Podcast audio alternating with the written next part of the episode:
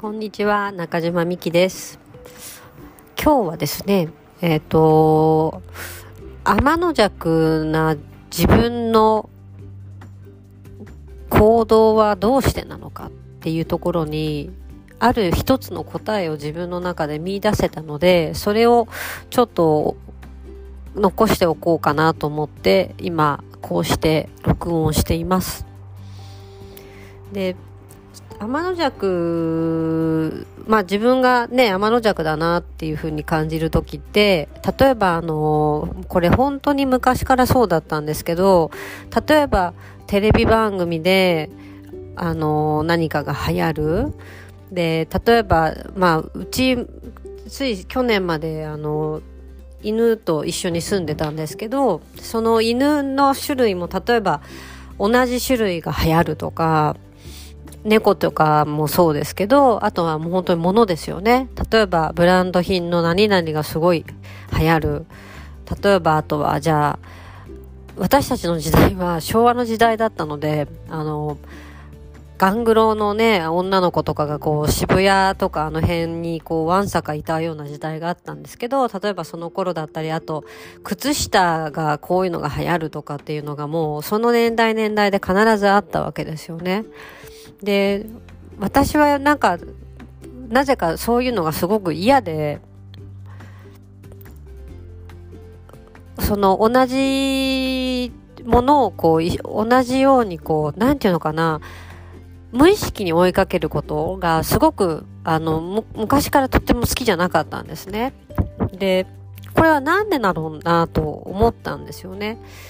で、それをまあなんでだろうななんて思いながらも別にそこを深掘りすることもなく今まで来ていたんですが、ふとこうここ数日前ぐらいに、まあそれってでもなんだろうなって考えた時に案外答えは簡単で、あの、そう、だか不思議だなって今でも思うのは、その同じものに対して人がこう、同じようにこう食いついていく。まるでそれを知らないと、まあ多分自分が取り残されていくような感覚があったりするんだと思うんですけど、まあこの辺は多分心理学とかのあのところを紐解いてみると、あのその、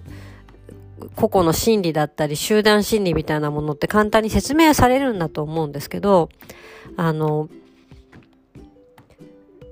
なんだろうな、その、そのし、まあ、心理学とかもそうなんですけど、その一つ何かが定義されると、私たちって結局その定義に自分を当てはめていくんですよね。でも、そうじゃなくて、私ってじゃあどうなの？こういうふうになんか世の中では言われてるけど、こういうものを多分今世の中が流行ってるって言って、そこに大勢の人がこうくっつい、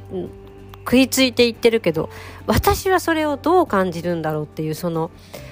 私はってところに、なんかこう、立ち戻ってないことをすごく多く見ていて、で、例えばじゃあ番組一つにしても本にしても犬の種類にしても何でもそうなんですけど、私は本当にこれを自分の中から本当にいいと思ってるのかとか、本当にこれが好きなんだろうかっていうのをこう自分に問いかけた時に、やっぱりそこである種答えが出てくるんですよね。で、その答えに従った時に、いや、私はこれが好きじゃないとか、私はこれを別に求めてないっていうところに、そういう答えが出てくると、同じ群衆行動には走らなくなるわけで、私が多分その自分が、まあ、じゃあ天の弱だというふうに取られるその行動だったり、捉え、取られる思考をしていたのは、あの、闇雲に自分の意志なく、その群衆心理に引っ張られるってことが私はすごく自分の中でそれを良しとしてなかったことが天の弱でいることのあの